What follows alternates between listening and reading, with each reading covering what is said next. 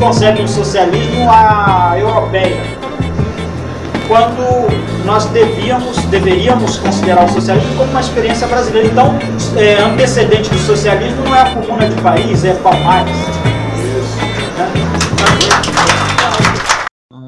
É, olá a todos e a todas, começando aqui mais um episódio do 20 de novembro, o podcast que é a sua quilombagem da podosfera. Eu aqui, Vinícius, mais uma vez apresentando um episódio com ninguém mais, ninguém menos do que Iago, nosso querido professor influencer. Digam olá, Iago. Olá, Vinícius. Olá, ouvinte. Olá a todos, a todas, a todos. Sejam bem-vindos a mais um episódio da nossa podosfera da quilombagem, o 20 de novembro cash. Espero que vocês curtam e gostem bastante desse episódio, que vai estar assim, ó, daquele naipe, como sempre aqui, com um convidado maravilhoso adoro quando o Iago ele fala o, o bordão é, podosfera da quilombagem, e depois eu falo quilombagem da podosfera, dá até para a gente fazer um jogo aqui, é, ninguém falar o nome de ninguém e adivinhar pela, pelas falas, isso é muito bom. É, hoje a gente está aqui para debater um tema que, claro, é um tema que a gente tem que debater todos os dias, mas especialmente nesse mês não dava para faltar um episódio sobre isso. É, acho que a gente tem que, apesar de ser problemático, usar esses momentos do ano como se fosse a única forma de falar sobre esses temas, né? O 20 de novembro, o mês do orgulho, por aí vai. Mas é importante também, já que são meses referenciados, a gente marcar posição, né? Mostrar que a gente está aqui e está fazendo é, esse debate pela, pelas nossas perspectivas, são perspectivas de luta, né? De construção. Então, hoje a gente vai falar desse tema que é tão fundamental né, que é a questão LGBT+, em relação às lutas do nosso povo, as lutas do, do, povo negro, as lutas da classe trabalhadora, a luta, as lutas do povo brasileiro, que é tão diverso, é, essa, essa, grande massa tão diferente e que tem aí esse horizonte de transformar esse país e ajudar a transformar esse Aí é, as pessoas me perguntam da questão de gênero, que, que tipo, mas você é homem, você se identifica como homem, como mulher, eu não sei eu realmente não sou bicha, sou preta, mas não sei se eu sou homem, se eu sou mulher, então estou num processo de estou sendo o que eu sou, eu sou o que é. E para estar tá aqui com a gente hoje nesse episódio, a gente tem um convidado muito especial, né? É, vou deixar aqui que, que ele se apresente um pouco. É, já, já de antemão, agradecer ao Roju pela indicação. A gente já falou aqui antes de começar a gravação, o Roju ele é o ponto pacífico é, dos lutadores e lutadoras do Brasil. Então a gente tem aqui com a gente o Wallace. O Wallace, por favor, se apresente.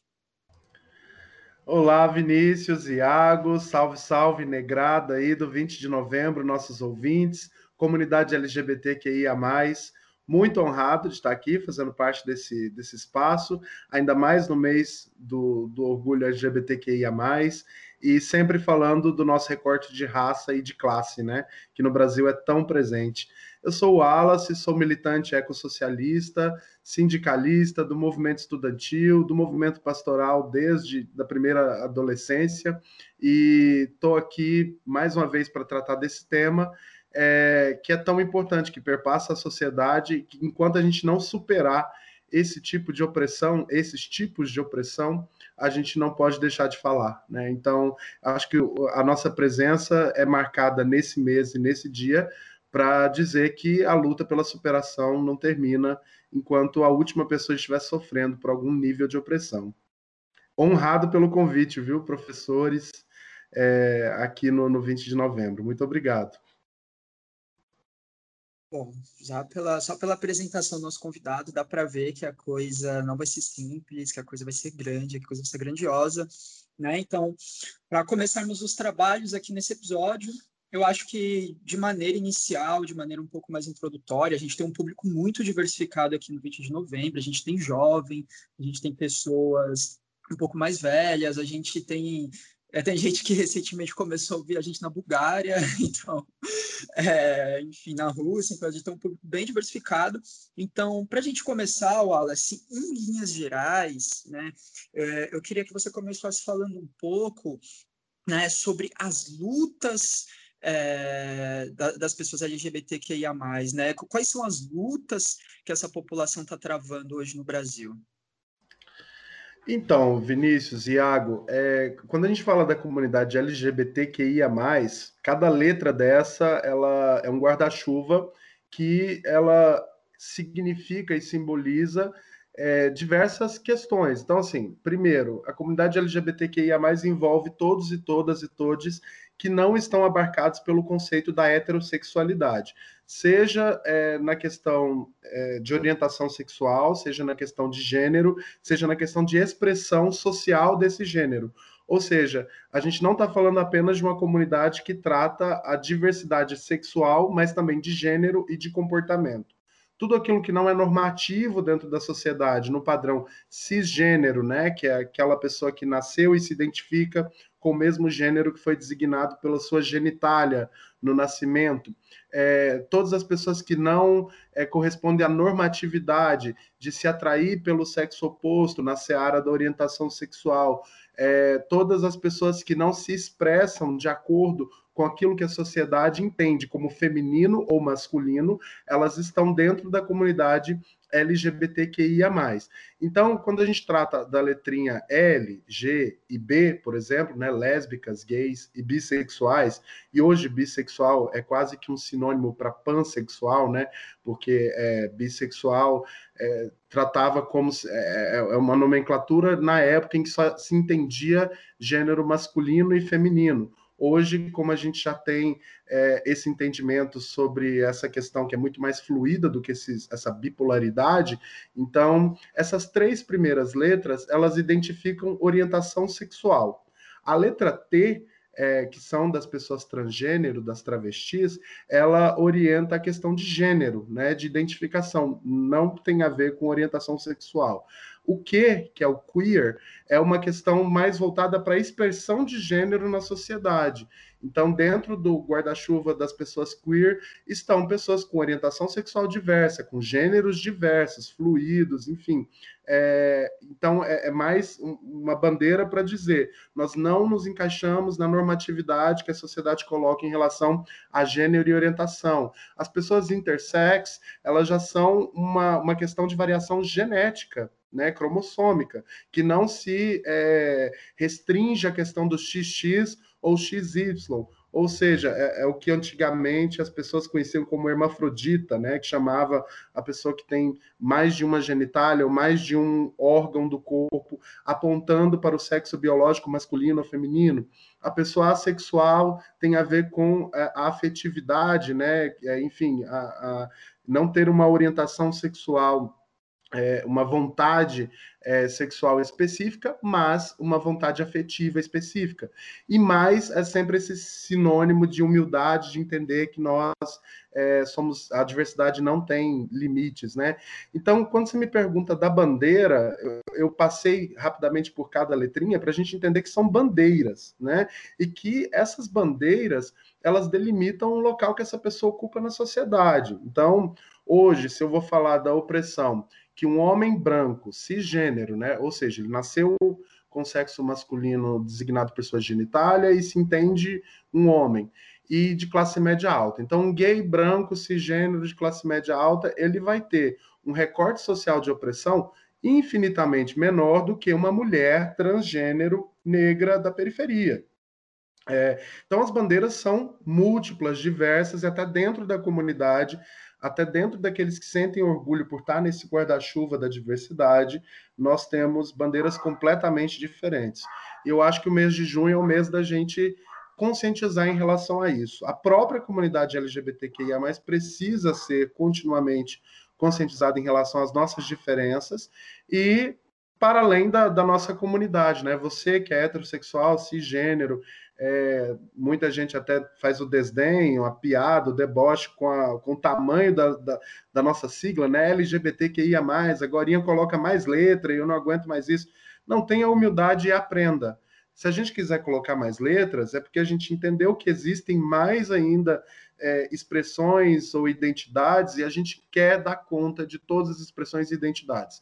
Porque a partir do momento que aquela expressão ou aquela identidade ela não é revelada ao mundo, ela não é descrita, a pessoa não existe. O seu, o seu modo de vida não existe. E, e isso é muito violento. Ninguém merece passar por esse mundo sem existir e sem expressar a sua existência, aquilo que, que tem a ver com a sua é, personalidade e com a sua expressão pessoal.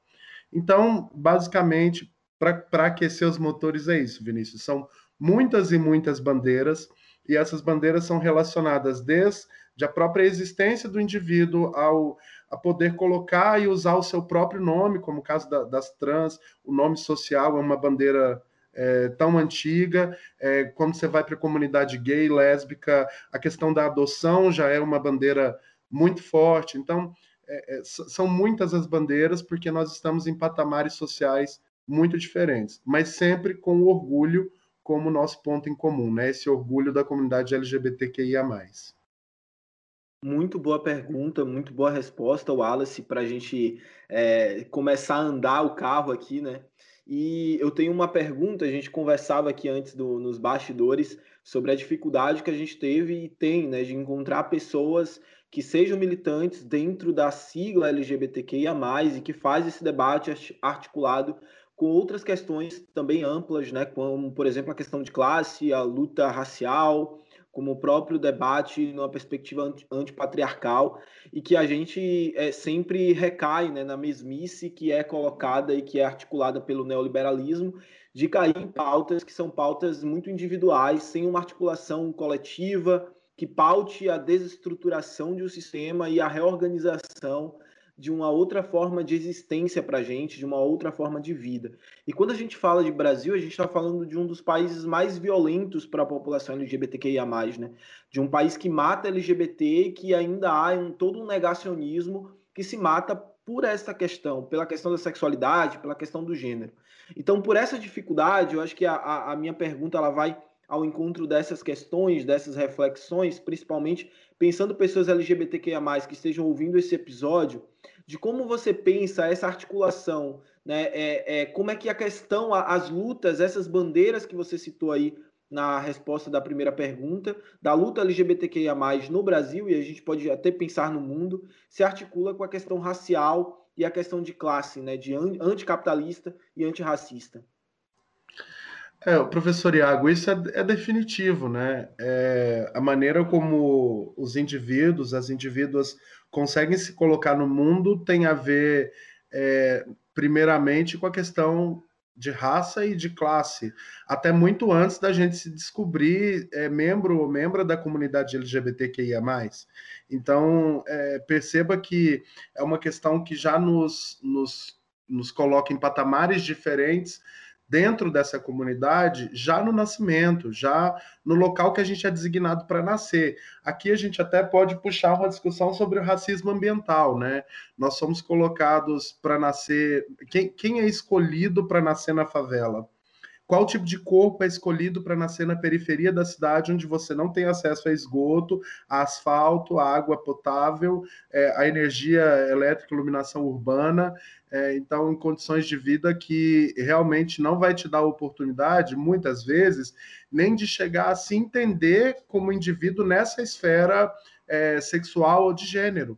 Então, quer dizer, é, é uma pessoa que vai ser violentada a tal modo que nem é, ter orgulho daquilo que ela é, ou se expressar, ou se descobrir, é, vai ser possível pelo meio social que ela é inserida. Então, é, é, são escolhas que são feitas por nós, antes do nosso nascimento, pelo capital. É, antes da gente começar a gravação aqui do episódio, a gente estava comentando que nós três podemos ser primos, né? Porque os três tivemos a história familiar da avó que é indígena e foi caçada no mato, sequestrada, estuprada muitas vezes, que deu origem às nossas famílias. Quer dizer, é, é, é um tipo de organização social que escolhe em que condições que os indivíduos vão nascer, em que local que esses indivíduos podem nascer, e a partir daí tudo se desenrola com base nessas diferenças que você coloca é, do capitalismo e da, da questão do racismo estrutural nesse país. Então, é, é, hoje, eu até percebo, dentro do movimento negro, a gente está fazendo alguns seminários de formação e eu percebo a dificuldade que existe em articular a ideia da orientação de gênero e sexual com a luta é, racial. Em outras palavras, existe um machismo enorme, um patriar, é, é, patriarcado ainda muito forte, a ideia patriarcal muito forte dentro da comunidade negra, é, de forma que às vezes dificulta esse, esse debate, até pelos papéis históricos em que as pessoas negras foram colocadas, né? O homem negro é o reprodutor, é aquele que até o culto ao falo no Brasil é muito grande, né? Quando a gente vai é, acompanhar é, o que se diz na comédia e na cultura nacional, quando vão caracterizar um homem negro, a referência ao pênis ao tamanho do pênis é logo uma das primeiras é, gatilhos humorísticos. Já quando vai falar da mulher negra, a questão da mulata, do bundão e, e, e da pessoa que samba e é extremamente sexualizada. Então, quer dizer, quando a gente fala da questão racial, é, a gente já está falando de, de, luta de classe por uma questão histórica, né? As pessoas negras não tiveram direito a ter terras, não tiveram direito a patrimônio, não houve uma, uma abolição efetiva. Quando essas comunidades negras, é, é, enfim, têm os seus descendentes, elas são brutalizadas por essa questão de classe, então, no primeiro momento. É, com isso, o Estado se organiza dentro de uma estrutura racista, que é o, o, Estado brasileiro atual, em todas as suas frentes, desde segurança pública, educação. Então, não, tem como analisar uma sociedade capitalista brasileira é, do século XXI sem olhar para esse racismo estrutural. E isso tudo impacta na maneira como a pessoa vai ver a sua própria sexualidade, a sua própria expressão de gênero na sociedade. Se eu digo que sexualidade e expressão de gênero é em muitas, muitas frentes uma, uma construção social, né, antes da pessoa se descobrir, antes dela mesma se determinar, isso é construído e imposto a nós, então a, a sociedade, o local da sociedade onde essa pessoa é inserida propositalmente, seja pelo racismo estrutural, pelo racismo ambiental, pela, pelas bases do capitalismo que nos coloca nessa condição de desigualdade, então quer dizer que muitas e muitos nem vão ter a oportunidade de se entender enquanto sujeito na comunidade LGBTQIA+, porque são debates que não, não são oportunizados. É, muitas vezes, para um homem negro, diante desse estigma social, questionar o seu próprio gênero é algo impensável, porque digamos que a única benesse social que ele tem é o tamanho do seu pênis, por ser um homem é, é, negro, que tem todo esse, esse, imaginário popular, é a fama de pegador, é ser o negão de tirar o chapéu, é, enfim. É, como que uma pessoa, diante desse tipo de estigma, em que nada que, que permeia a, a sua estética negra ou o seu local de origem é motivo de orgulho, a não ser esse tipo de estereótipo que bestializa o corpo negro. Ao mesmo tempo, para a mulher negra ainda tem. Então, quer dizer, o subconsciente, a subjetividade dessas pessoas negras e periféricas é, dentro da comunidade LGBTQIA, é sempre um, um desafio a mais, é sempre um motivo a mais de sofrimento, de opressão é, que, que essas pessoas experimentam. Então, é, é, realmente, são questões que se relacionam e se acumulam, e é por isso que a gente consegue explicar tanta violência, tanta opressão é, incidindo em uma camada específica da, da, da sociedade, né? É, enquanto para algumas camadas, e aí eu vou citar novamente, o homem gay, cisgênero, de classe média alta, branco, que casa com seu marido e vai para a Europa, é um nível de opressão que para ele é parece que já chegamos na sociedade ideal, já não há mais bandeira de luta. Ele já tem é, o conforto para falar de bandeiras individuais, para ficar pautando pink money, é, enfim. Nossa, como a comunidade. É, e aí, para ele, nem é mais comunidade LGBTQIA, né? São os direitos individuais dele e de seu marido. Mas para as camadas subalternizadas, é uma questão coletiva. Porque só coletivamente que a gente destrói, que a gente ressignifica essa estrutura. Então, estamos em patamares diferentes dentro da comunidade LGBTQIA, por conta de uma questão de sistema produtivo, de capitalismo, é, por conta de uma questão estrutural racista. Né? É, isso vai continuar nos colocando em patamares é, diferentes. Não é à toa que no primeiro exemplo eu falei da mulher trans negra. É, pense numa mulher trans negra. Se você fechar o olho e eu falar uma travesti você imediatamente vai pensar numa mulher negra à noite na beira de uma estrada fazendo prostituição. É essa a imagem que se tem é, no subjetivo brasileiro e não é por acaso, é uma imagem construída já né, de muitas gerações, porque a realidade vem sendo essa, infelizmente. Wallace, é, eu fiquei aqui pensando em algumas questões, né, você falando, e o mês do orgulho LGBT ele não é tirado uma data pensada apenas do nada, mas uma data que marca né, é, a revolta de Stonewall que aconteceu em um bar LGBT nos Estados Unidos, né, em 1969, e que dialoga com algumas questões que você colocou muito bem. É, uma das questões que para mim aparece como intrínseca é a questão racial. Né? Ela foi protagonizada, ela foi iniciada por duas mulheres trans, né? uma mulher negra, a Marsha Johnson, e uma mulher latino-americana, né? que é a Silvia Rivera. E que isso carrega uma marca de, de expressão da luta LGBTQIA, tanto nos Estados Unidos quanto em outros lugares do mundo, alocada a uma questão também racial. Não tem como tirar a questão racial da centralidade também de pensar a luta LGBT, a questão de gênero também. Então, em muitas situações, é, o T né, é, é, apagado, o B é invisibilizado e transforma toda a luta da sigla em um mero G, um G enorme, né, e um, um L. E olha lá quando aparece o L ainda. Então, geralmente é GG, né? É, bem dessa pegada. E aí, pensando em Brasil também, a gente tem há, mais de 400 anos atrás é, aquilo que é considerado o primeiro crime né, datado de homofobia no país, que foi o assassinato de um indígena, Tibira, né, da etnia Tupinambá, e que foi morto justamente por sua orientação sexual ou por seu gênero. É, existe esse debate também.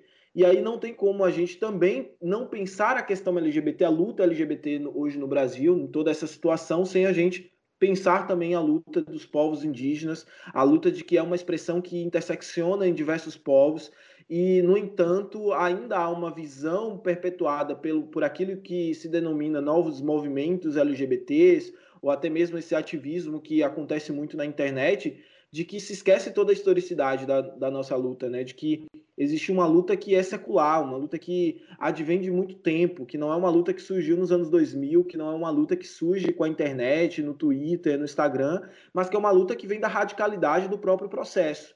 Que não é, é, é foi uma luta é, é, é, racial também, foi uma luta alocada também com unidade entre outros setores, como a própria classe trabalhadora, como aqueles que se mobilizaram também em, em luta da liberdade da sexualidade, do gênero, mas também na luta contra o sistema de exploração e opressão. Então é sempre muito importante a gente voltar nessa questão, bater nessa tecla, para que a gente entenda de uma vez por todas que a nossa luta é histórica, que a, a nossa luta não nasceu ontem, né? Não, Iago, e, e você contando é, do caso do, do indígena, é, nós temos também, agora eu esqueci o nome, eu vou procurar para até no final do intervalo ou do, do episódio falar com a, com a, nossa audiência, mas uma pessoa escravizada africana que até hoje era tido como o primeiro gay que a gente tem como registro na história brasileira, que era um, um, uma pessoa do sexo masculino, teoricamente, mas que se descobriu e andava travestido pelas ruas do Rio de Janeiro ou de Salvador, é, é, mas também há uns 400 anos atrás, e que foi a primeira pessoa imolada com pena de morte, condenada pela Igreja Católica por blasfêmia, heresia, e que foi queimado vivo. É, então, até hoje, é, tratavam-no como um gay afeminado que se travestia.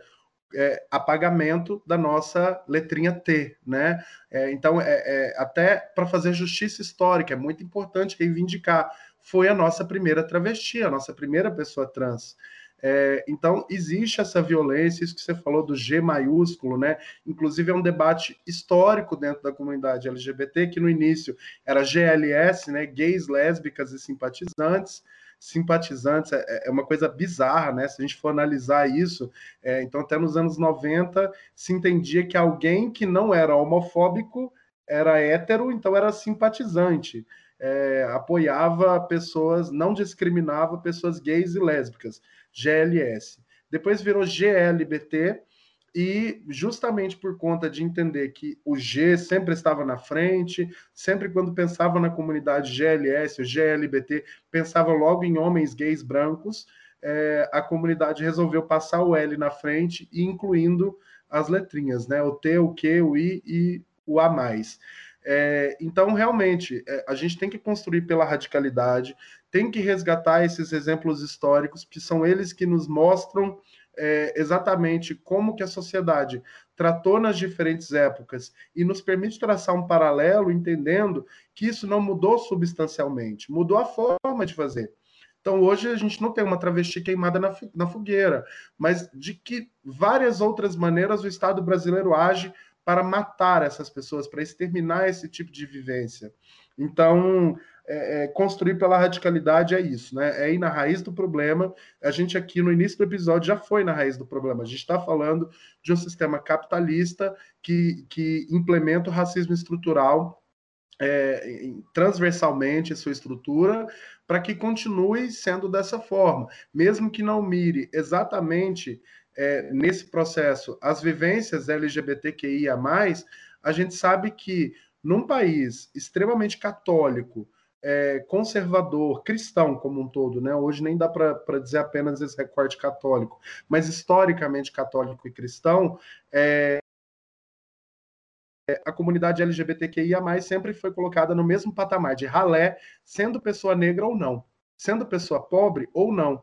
Então, é, até na antiguidade, embora hoje nós tenhamos esses recortes mais é, é, expressivos, a diferença é mais expressiva entre as classes e, e raças, é, um recorte histórico já nos permite ver que mesmo pessoas de grande relevância, como Oscar Wilde, é, foi severamente punido por conta de sua orientação, né? É, então, é uma sociedade que, historicamente, por conta de, dessa engenharia, tanto do sistema de produção quanto do sistema religioso, do pensamento subjetivo do povo brasileiro, é, que se retroalimenta, né? Enfim, essas estruturas católicas e cristãs estiveram a serviço do capitalismo, do escravagismo, é, em determinada época do Brasil, a Igreja Católica era o maior mantenedor de escravos do país. Se a gente somasse todas as confrarias, era o maior dono escravagista do país, era a Igreja Católica.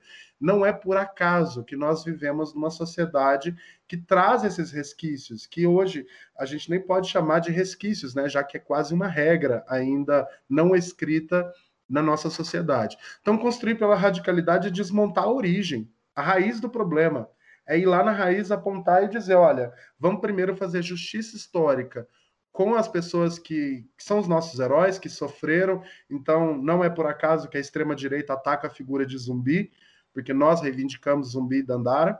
Não é por acaso que atacam a, a, a imagem, a figura de, de várias pessoas LGBTQIA, que construíram a nossa história de luta no país. Então, você vai ouvir hoje uma, uma mulher negra como Silvete Montilla como era quando ela começou, quando teve lá na primeira parada do orgulho gay, e hoje é, se torna uma parada do orgulho LGBTQIA, a maior do mundo, em São Paulo e tudo, e a tristeza de ver esse debate convergindo simplesmente para questão, para questões liberais. Né, para questões do pink money, é, como gira a economia e como a estrutura do capital se organizou para lucrar com isso sem necessariamente dar condições para aquele evento ser o nosso instrumento de orgulho enquanto comunidade, é, para além dessa questão econômica, para empoderar mesmo a juventude. Então, é, é um movimento contrário. A mesma força capital que quer lucrar com a parada LGBTQIA+, é aquela que não quer que tenha beijo gay na novela que seus filhos vão estar assistindo. Ou seja, quer ganhar dinheiro conosco. E muitas vezes nós da comunidade, eu, eu, vejo, eu falo, gay, não faz isso com você, só sabe discutir o tal do pink money, vamos boicotar tal, tal é, é, marca, vamos. Não, nós temos que estar na estrutura institucional, nós temos que estar no poder, ditando como vão ser as normas. Não tem lógica que o casamento gay no Brasil, é, no casamento LGBT no Brasil, seja definido por uma, uma resolução do Conselho Nacional de Justiça. Nós temos uma resolução de um conselho, não é uma lei. Não, não isso não está consagrado em nossa Constituição. É, isso é tão frágil. É, quer dizer, é, é, vergonhoso que um país digno do nome ainda se é, organize dessa forma em, em, níveis legislativos. E quando a gente fala de adoção por casais é, homoafetivos ou, enfim, diversos, é, a questão é mais precária ainda.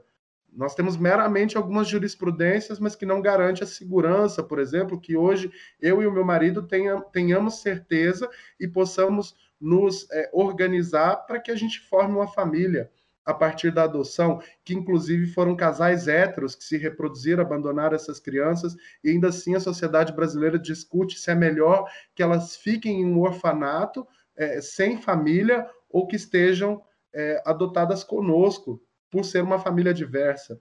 Então, é, tenho muito acordo com o que você diz. A gente tem que construir com radicalidade, porque é o único jeito de descobrir a verdade, ir na raiz do problema e não arredar o pé para pseudo-problemas, né? para, para questões que não são questões, né? que são inventadas justamente para continuar nos manipulando.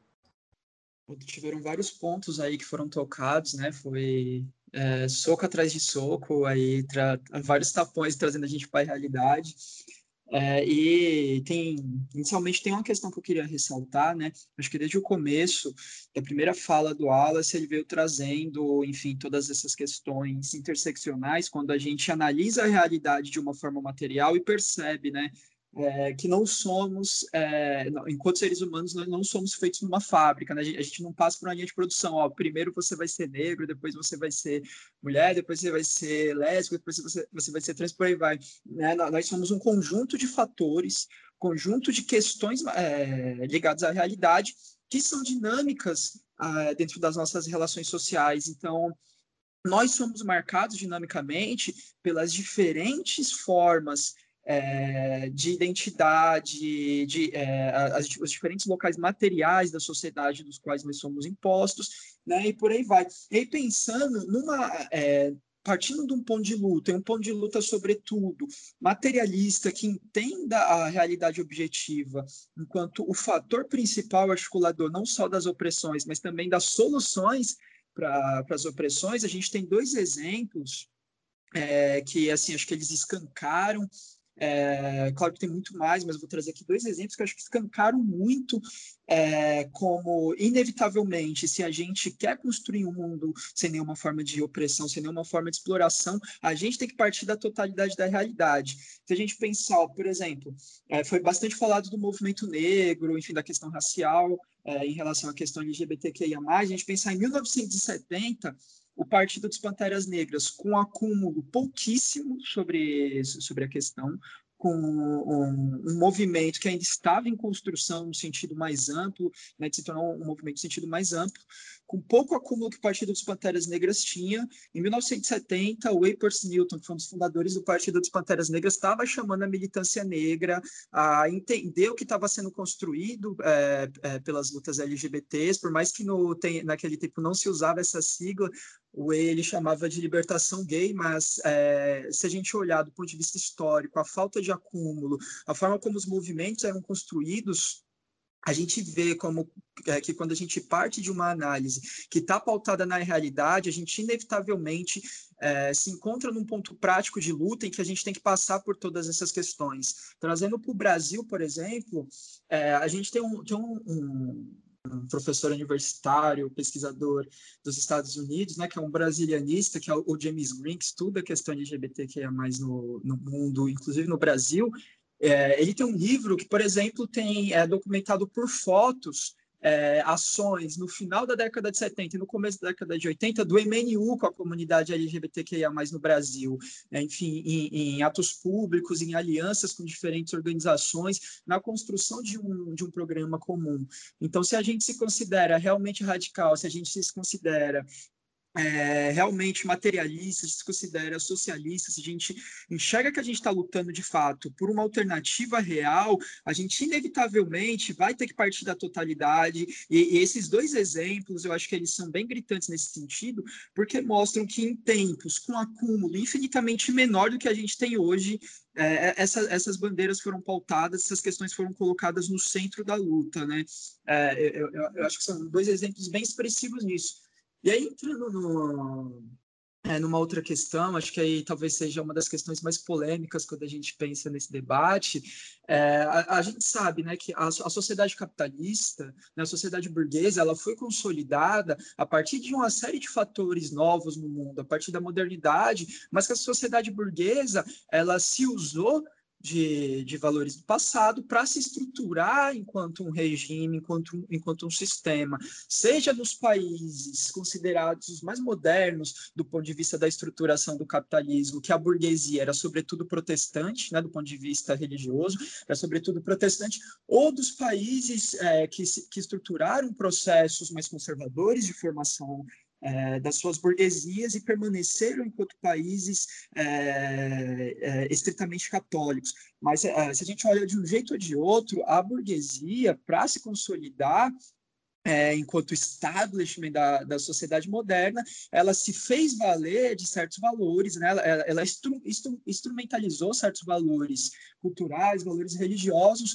para criar todo o mecanismo da sociedade que a gente conhece hoje como a sociedade capitalista, né? E a gente é, inevitavelmente, né, inevitavelmente, esses valores estruturados pela burguesia hoje são é, expressos como os valores mais conservadores da nossa sociedade, né? Apesar do que Marx fala que a, o, o, passado tem que enterrar os seus mortos, quando ele está estudando os processos revolucionários, né, ele também fala que uma nova sociedade pega o que ela consegue tirar de melhor da antiga e coloca em movimento com o novo. E quando eu digo o que ela consegue tirar de melhor, não é no sentido de ter algo positivo, mas é algo que pode ser instrumentalizado, pode ser tornado ferramenta para essas novas sociedades.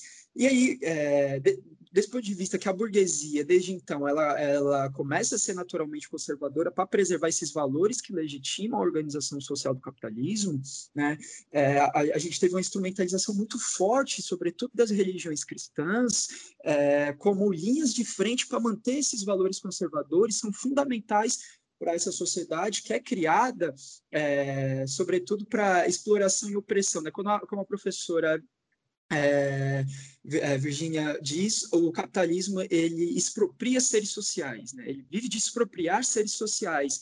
E aí, a, acho que é uma coisa que é importante a gente trazer para o debate, né? É, como o capitalismo ele não só cooptou essas lutas através, enfim, de propaganda, a, enfim, cooptando eventos simbólicos de luta muito importantes como a parada, né, criando é, propagandas de marketing falando que é anti-opressão, que é propaganda para a população LGBTQIA+, é propaganda de racista, não sei o quê.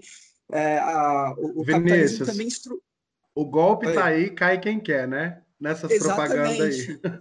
Exatamente, o golpe está aí, cai quem quer. E o capitalismo também instrumentaliza é, processos culturais e religiosos que, que, que ele sabe que é caro para o povo brasileiro e coloca é, esses valores como linha de frente para manter essa sociedade também, para manter os aspectos conservadores dessa sociedade. E aí acho que a, é, eu trago uma pergunta mais no sentido de, de como a gente forma horizontes diante disso, como é que a gente faz para estabelecer um combate real é, entre o nosso povo desses valores, valo, é, é enfim, valores de opressão é, que se estruturam é, pela forma como o capitalismo ele copita a, enfim, a, a religião, os valores culturais, as visões de mundo do nosso povo. Eu, eu vou até comentar, Vinícius, porque você fez uma primeira fala do discurso, depois falando agora, mudando de foco, vamos para um assunto polêmico. E aí eu acho que é, as duas partes da fala, eu acho que você respondeu na primeira parte, quando você falou sobre é, a questão do movimento negro se unindo a, ao que na época não chamava LGBT, mas a comunidade, para reivindicar pautas nas ruas.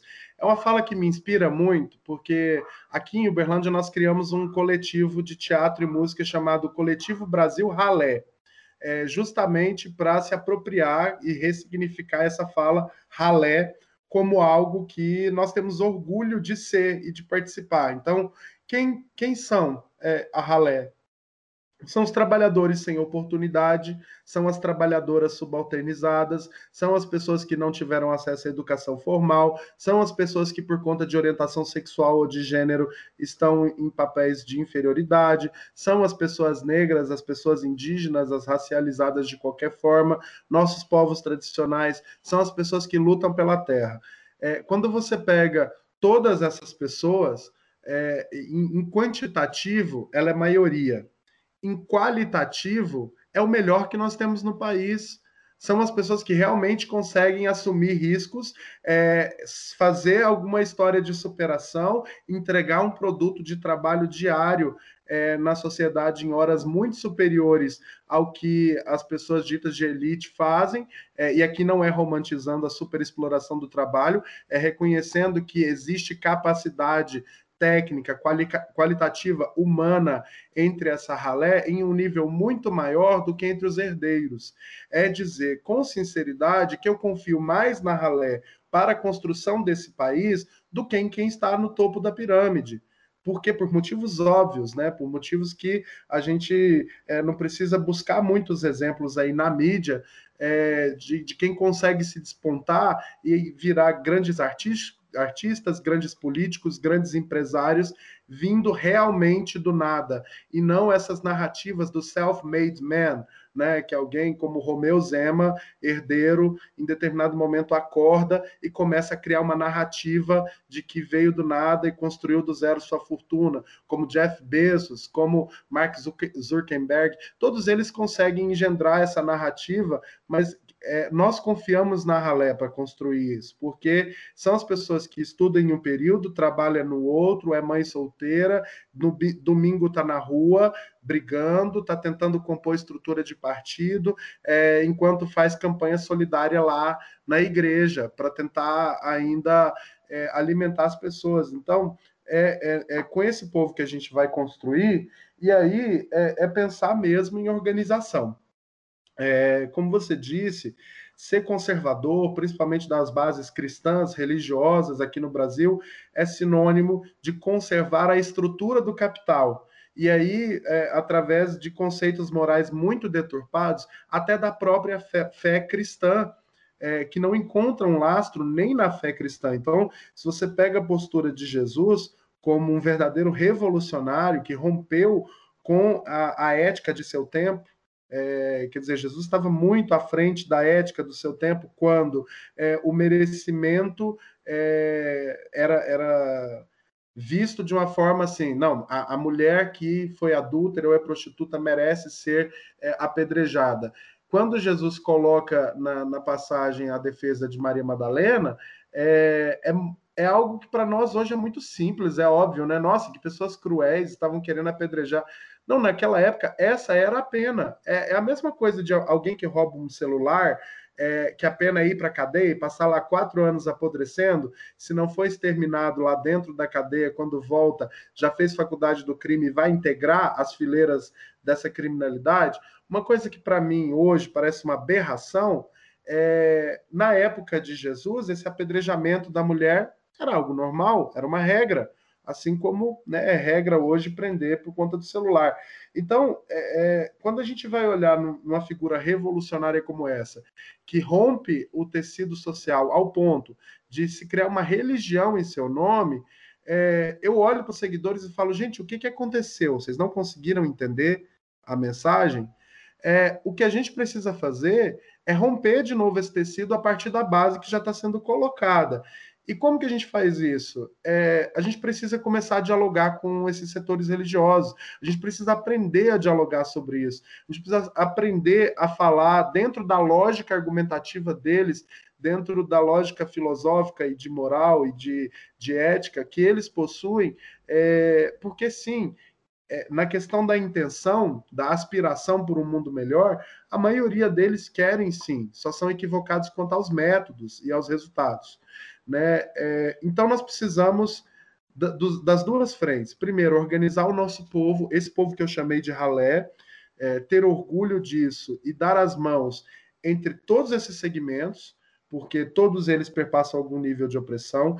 A partir do momento que a gente se organiza dessa forma, a gente qualifica o debate entre esse povo que coloca o sem terra para conversar com a travesti, para conversar com, com a pessoa periférica, com a, com a mulher que é evangélica, mas mora na favela, para elas entenderem que entre si existem é, especificidades ali que foram colocadas pela estrutura do capital e pela estrutura racista do Estado brasileiro desde seu do seu primeiro respiro como Brasil.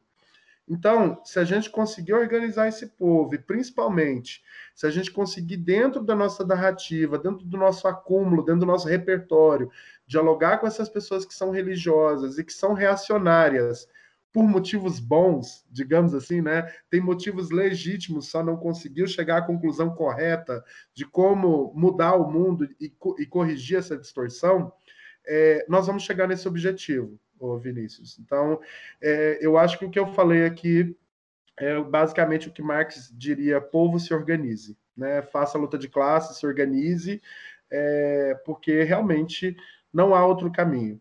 É, e eu vejo que a gente, é, a esquerda principalmente, foi rebuscando a sua narrativa, principalmente em alguns casos de maneira muito fundamentalista, no sentido de é, quase reproduzir ipsiliter aquilo que Marx dizia, é, mas a gente perdeu em muitas frentes a capacidade de dialogar com quem está na ralé. E não adianta, não adianta entender a teoria e sonhar o mundo e estruturar esse mundo em nossas cabeças, em nossos coletivos, é, se a ralé não estiver entendendo nada. Então, acho que a primeira parte de quem faz a luta de classes e a luta anti-opressões é primeiro se entender como integrante da ralé, num segundo momento, como essa ralé funciona e como dialogar com ela. É, eu acho que é a partir disso. Wallace, eu tenho um. Eu, a gente está se encaminhando para o final do nosso episódio, né? Mas eu tenho uma questão que me aflige bastante. Eu não sei se é a mesma sensação, tanto em você quanto no Vinícius. E eu vou transformar em uma pergunta porque eu acho que é necessária. Eu acho que encaixa exatamente com o que vocês trouxeram agora para debate no último bloco. É, o que acontece? É, a real é que a minha leitura de movimentos é, sociais no Brasil, da luta né, é, racial, da luta de classes, da luta LGBTQIA+, da luta de mulheres, porque essa é a real da luta de classes, né, não é uma luta única, é uma luta que propicia caminhos também distintos na construção de um único horizonte político, de um único horizonte também de transformação social, de radicalidade dessa transformação, de que a gente tem uma dificuldade quanto população LGBTQIA+, apesar de, é, é, de forma é, essencial, né, em essência, a gente lidar com uma diversidade, o número de letras na sigla não é à toa, que a gente entende a multiplicidade dessas identidades, mas a gente tem uma dificuldade ainda de se organizar quanto coletivos que pensem a transformação dessa radicalidade. Né? Eu não sei se vocês concordam comigo. É, por exemplo, dentro dos partidos de esquerda e dentro dos movimentos sociais, a gente ainda tem uma dificuldade de organizações, de coletivos, de setoriais, dessas é, é, pessoas, dessa população, dessa pauta em específico. A gente tem, por exemplo, coletivos negros, movimentos negros, que são fortes, por mais que estejam passando por um processo também de crise, né, desse horizonte estratégico, disputa desse horizonte constante, a gente tem uma dificuldade ainda maior de pessoas LGBTQIA+, se organizando. Eu moro em uma cidade, é, Feira de Santana, na Bahia, talvez alguns ouvintes não saibam, mas é uma cidade muito violenta para pessoas LGBTs. Né? A gente tem assassinato é, é, di, direto, e isso marca um pouco de como a cidade ela é violenta para a população negra, e ela é violenta também para uma população negra específica, que é a população é, negra trans, a população negra é, bissexual, gay, lésbica, né, que também precisa vivenciar a cidade. E, no entanto, quando acontecem esses assassinatos, a gente tem muita dificuldade de se organizar ou para criar atos, ou para é, pressionar a, a, o Estado a tomar posições de políticas públicas de construção para a população. E pouco do que eu vejo das pessoas LGBTs que ainda tentam fazer alguma coisa, tentam sempre por dentro da institucionalidade, se aliando, por exemplo, com partidos de direita, se aliando com prefeituras, com câmaras de vereadores, com vereadores, inclusive, que na própria, durante o, o próprio plenário né, votam propostas que são, é, significam retrocessos para a nossa população.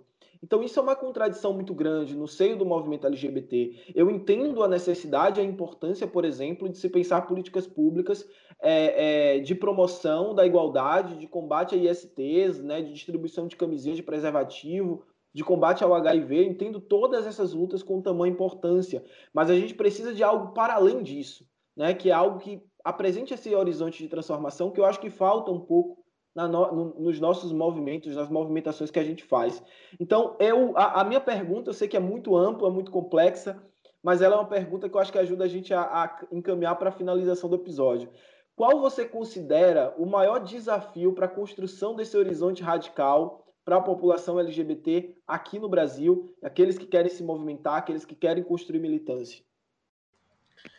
Nossa, Iago, a, a contextualização da pergunta já abaixa a pressão, né? Porque quando você foi contando aí é, realmente como é, se engendra essa representação política de pessoas negras, LGBTQIA, que entram na institucionalidade nas vias da direita ou da extrema direita, é, totalmente ingênuas ou inocentes de como o processo político se dá por dentro da estrutura, até baixa pressão, porque, olha, são muitos exemplos dentro da realidade, e, e aqui, como uma pessoa, eu estou dentro do setorial, das setoriais de negritude LGBTQIA+, estou dentro do movimento negro e, e observo essas estratégias, que esses espaços são intrinsecamente suprapartidários, então tem eu lá da da, da, da, esquerda radical, mas tem a galera da extrema direita fascista, e aqui vamos pontuar que não tem esse papo de ah, os dois extremos são ruins. Não.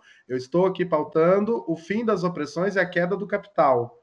A extrema direita está pautando uma conduta genocida, criminosa e eugenista. São coisas muito diferentes. Eu estou pautando liberdade e equidade. O lado de lá está pautando a, o agravamento, a, a brutalização desse sistema que já existe. Ou seja, se milhares passam fome, milhões devem passar fome.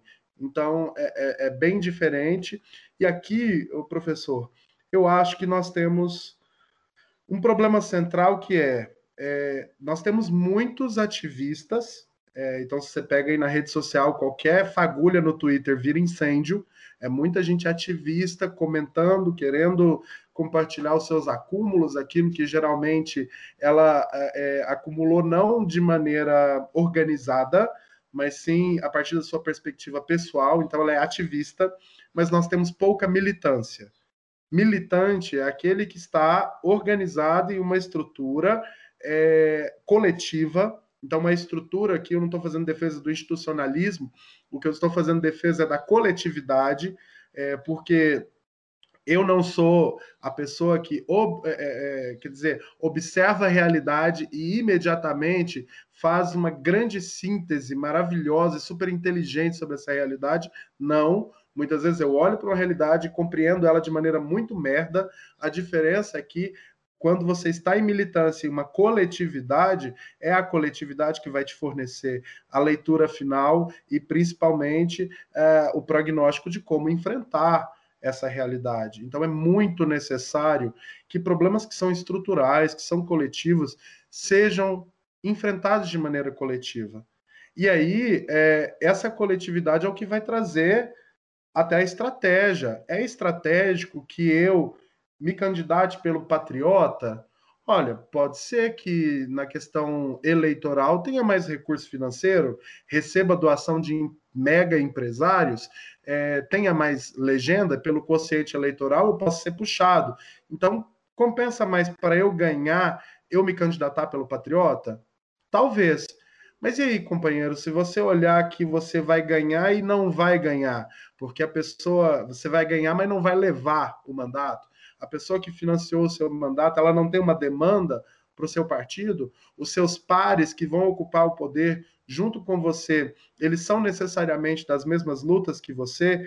Em que ponto você entende que um representante político isolado, e principalmente quando colocado lá através das, das estruturas que justamente ratificam no dia a dia e lutam para manter essas estruturas injustas, você acha que você vai ter condição como indivíduo isolado de fazer alguma mudança social? é justamente porque essas pessoas que pensam nessas estratégias, nesse tipo de, é, é, de, de realmente acreditar nessas estratégias de cooptação que você colocou, é porque elas não têm noção do coletivo, é porque elas são contaminadas por uma leitura política de personalismo, de entender que existe um herói, um mito, então que o país, as mudanças gradativas que virão no país vão ser através de poucas mentes iluminadas. Não é por aí. Todas as pessoas que são grandes brasileiros, grandes brasileiras que fizeram mudança nesse país têm consigo em algum nível as mudanças positivas, né? Porque as negativas é qualquer coronel gorila aí consegue, é, sem inteligência nenhuma, fazer um estrago. Coronel não, que hoje em dia é quem faz estrago no Brasil é capitão, né? Não precisa nem ter mais patentes altas para fazer um estrago nesse país. Então, é, quando eu falo de influências boas é, no Brasil, foi sempre por processos coletivos. O Lula é um processo coletivo. O Lula é um trabalho do Partido dos Trabalhadores, um dos primeiros partidos de esquerda de massa nesse país, é, que foram milhões e milhões de pessoas ao longo de vários pleitos eleitorais, construindo a narrativa e construindo a enorme figura que o Lula é hoje.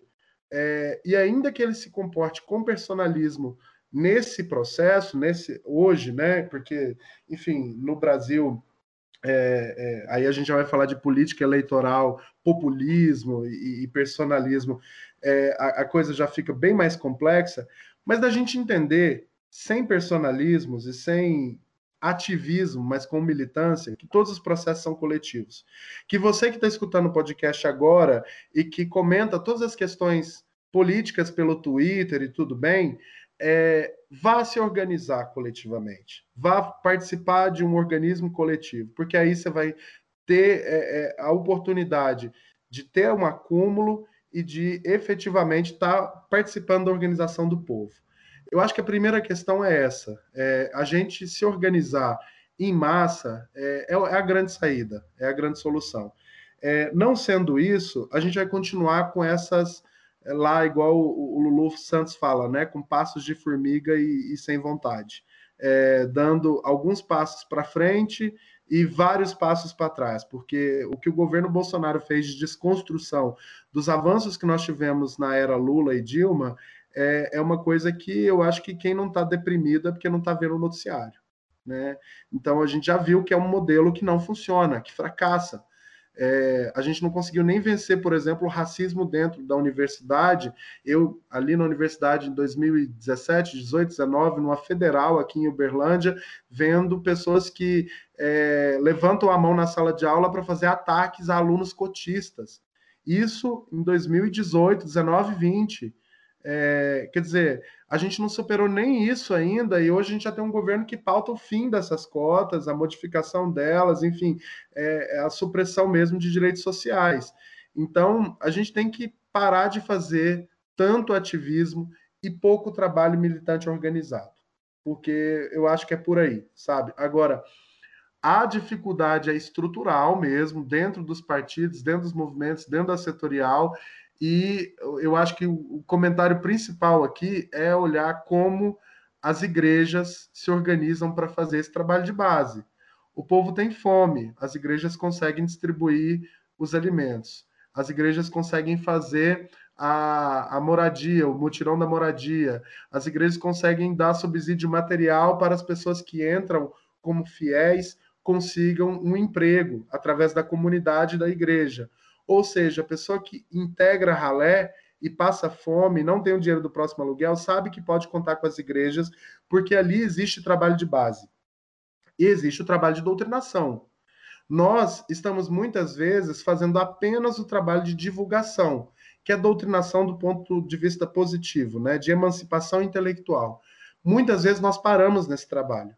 Por quê? Porque existe muito ativismo a gente só vai passar para o trabalho de pisar no território se a gente se organizar coletivamente, através de estruturas orgânicas, coletivas, para ajudar é, é, numa periferia, numa quebrada, numa arrecadação de alimento, promover uma horta urbana, entrar nos espaços vazios urbanos, promovendo serviços mesmo para a sociedade, porque atendendo essas, essas necessidades imediatas, é que depois de alimentada, depois de vestida e morando em algum lugar e tendo assistência de saúde, é que a pessoa vai, opa, então agora eu estou disponível, meu estômago está cheio. O que, que você quer dizer sobre derrubar o capital?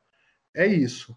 É, eu não vejo de outra forma nas experiências que nós temos atualmente no Brasil, e é isso que explica por que, que é, cada dia que passa a miséria se acirra ainda mais, o padrão de renda da sociedade cai, as nossas perspectivas do índice de desenvolvimento humano são cada vez piores, Brasil despencando em todas as listas, mas se você vai olhar, a arrecadação e o número de fiéis da Assembleia de Deus só cresce. Então alguém está fazendo trabalho de base e alguém não está fazendo trabalho de base. É, eu acho que é, é por aí. Mas realmente, uma questão para encerrar é que a mais complexa do episódio. o dia que a gente descobrir essa resposta, professor, a gente realmente vai conseguir promover mudanças significativas no mundo. De fato, é sempre um desafio responder esse tipo de, de questão, mas acho que foi muito bem respondido e trouxe é, acho que o, o, elemento fundamental né, para o debate, que são as possibilidades e os caminhos de construção coletiva para a gente conseguir, é, enfim, sair desse inferno que é o mundo hoje e, de fato, constituir alternativas. Né? É, bom, como anunciado no começo do episódio, a coisa aqui foi extremamente grandiosa. Desde já eu agradeço demais a presença do Wallace, é, foi um episódio muito rico, eu tenho certeza que vai ser muito importante para todo mundo que nos ouvir, seja lá onde essas pessoas estão, seja lá quem elas são. É, eu acho que é, tudo que foi dito aqui contribui de uma maneira enorme para mostrar que não só é necessário saber das coisas, não, não, só é necessário criticar as coisas, mas é necessário transformar as coisas também, né? Transformar o mundo, constituir de fato novas possibilidades para a vida. Né? Antes de é, abrir para as considerações finais do Wallace, eu queria só é, divulgar uma coisa que eu acho muito importante é, dentro dessa discussão, é, muita, muita gente do podcast já sabe, outras não. Eu sou aluno de pós-graduação no CAF Unifesp, que é o Centro de Antropologia e Arqueologia Forense da Universidade Federal de São Paulo, que se originou primeiro enquanto uma instituição de pesquisa para estudar as ossadas da Vala de Perus, né, que, enfim, na década de 70 foi um, onde a, a ditadura enfim, colocou um monte de militantes que eles assassinaram. Com o tempo, virou uma vala comum de criminosos, pessoas que a polícia matava e descartava lá. É, o CAF ele surge nesse sentido, depois ele começa a estudar vários outros processos de opressão e de violência, sobretudo violência do Estado no Brasil, então foi estudar os crimes de maio, junto com enfim, a, o movimento Mês de Maio, é, aqui em São Paulo, foi estudar outro, enfim, outros aspectos, outros processos de violência do Estado é, no resto do Brasil. E, e atualmente o CAF está abrindo um grupo de pesquisa é, que vai investigar os assassinatos de pessoas transexuais aqui em São Paulo.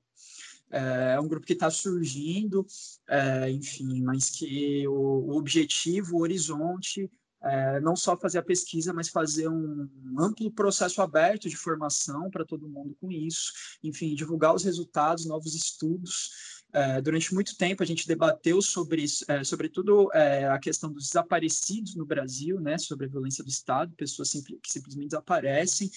É, e a gente sempre fa é, falou muito sobre isso na ditadura militar, a gente tem toda um, uma onda de pressão dos movimentos sociais para debater é, isso também em, diante dos crimes que o Estado cometeu na democracia no Brasil, mas a gente pouco falou do ponto de vista geral, é, sobre desaparecidos, no sentido da violência contra a população LGBTQIA+. Né? Eu acho que é um salto qualitativo importante, sobretudo para a gente estudar é, a, a, violência contra as pessoas transexuais, que hoje na nossa sociedade são um dos alvos principais de todas as formas de violência que, enfim, que existem hoje. Então, fica aqui a divulgação, é, o, enfim, o site do CAF, Unifesp, ele é aberto, tem a, as páginas nas redes onde a pesquisa vai estar sempre sendo divulgada, tem o podcast do CAF também, é, então eu recomendo muito ir atrás, acho que, acho que só tem a acrescentar. E abro, de fato, agora para o Wallace fazer suas considerações finais, é, pode divulgar os seus trabalhos, o que for, fica à vontade, tá? E, de novo, obrigado demais por essa conversa incrível aqui. Obrigado, Vinícius. Obrigado, Iago. Muito honrado com o convite, me diverti muito e vou dizer aqui para nossa audiência que é realmente sem roteiro, viu, gente? Então, se eu fui muito prolixo em alguma resposta, é porque é sem roteiro e é maravilhoso. Gostei disso. Inclusive, curtam, compartilhem, comentem aí para o pessoal do 20 de novembro me chamar de novo, que eu gostei do papo. E obrigado, é isso. O, recado que eu deixo, gente, é esse da organização eu participo de uma, é, uma organização ecossocialista, eu sou ambientalista, embora tenha essas lutas de nascença, né, relacionado ao, ao lugar de é, luta de classe, LGBTQIA+, e, e luta racial, mas é, sou engenheiro ambiental e sanitarista, servidor público de meio ambiente, é a minha pauta central no sentido profissional da coisa até, e por isso estou num coletivo ecossocialista de luta através da radicalidade é, é, ecossocialista, chama-se Subverta, Coletivo Libertário. Quem quiser conhecer, né, arroba Subvertamos. Mas, no mais, o recado final é se organizem onde quer que estejam é, para fazer a luta de classes, a luta racial e a luta dentro da comunidade LGBTQIA+. E aqui eu disse luta, eu não disse ativismo na internet, que é muito importante, mas que, como dito aqui no episódio, o passo posterior é a construção de base, é pé no território. Então, tem aquela frase, né, de a cabeça pensa onde o pé pisa. Então, pisem nos territórios, vamos construir trabalho, porque é assim que a gente vai mudar de fato a realidade. É, seja em qualquer organização de bem, faça isso.